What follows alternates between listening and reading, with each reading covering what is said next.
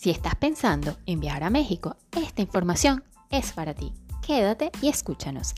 ¿Sabías que para visitar México a partir del 21 de enero de este 2021 en calidad de turista y sin permiso para realizar actividades remuneradas, necesitas un visado expedido por la Embajada de México? Dicha visa es válida por seis meses de permanencia en el territorio nacional mexicano y los aspirantes deberán contar con pasaporte venezolano válido y vigente durante su ingreso, permanencia y salida del país azteca.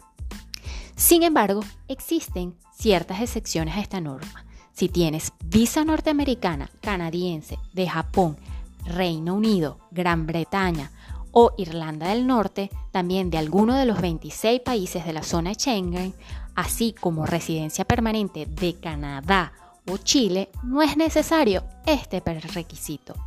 Espero esta información te sea de total utilidad y que nos escuchemos en un próximo episodio. Y recuerda, soy arroba Mac Asesor Seguros.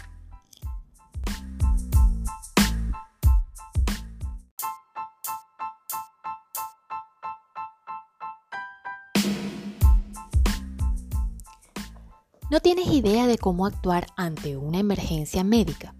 Y es que ya tienes tu seguro de salud internacional o por el contrario, estás pensando en contratarlo.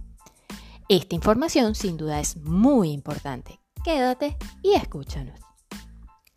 Lo principal es salvar tu vida o la de los tuyos, ya que se trata de un caso de vida o muerte, por lo cual solo debes llamar a tu seguro en primer lugar para que te habiliten la clínica equipada más cercana o contacten un servicio de ambulancia.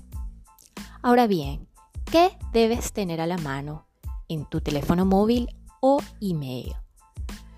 Tu número de póliza, el teléfono de la compañía de seguros, eh, tu nombre y apellido o el del asegurado y tu número de pasaporte, así como también el listado de clínicas afiliadas.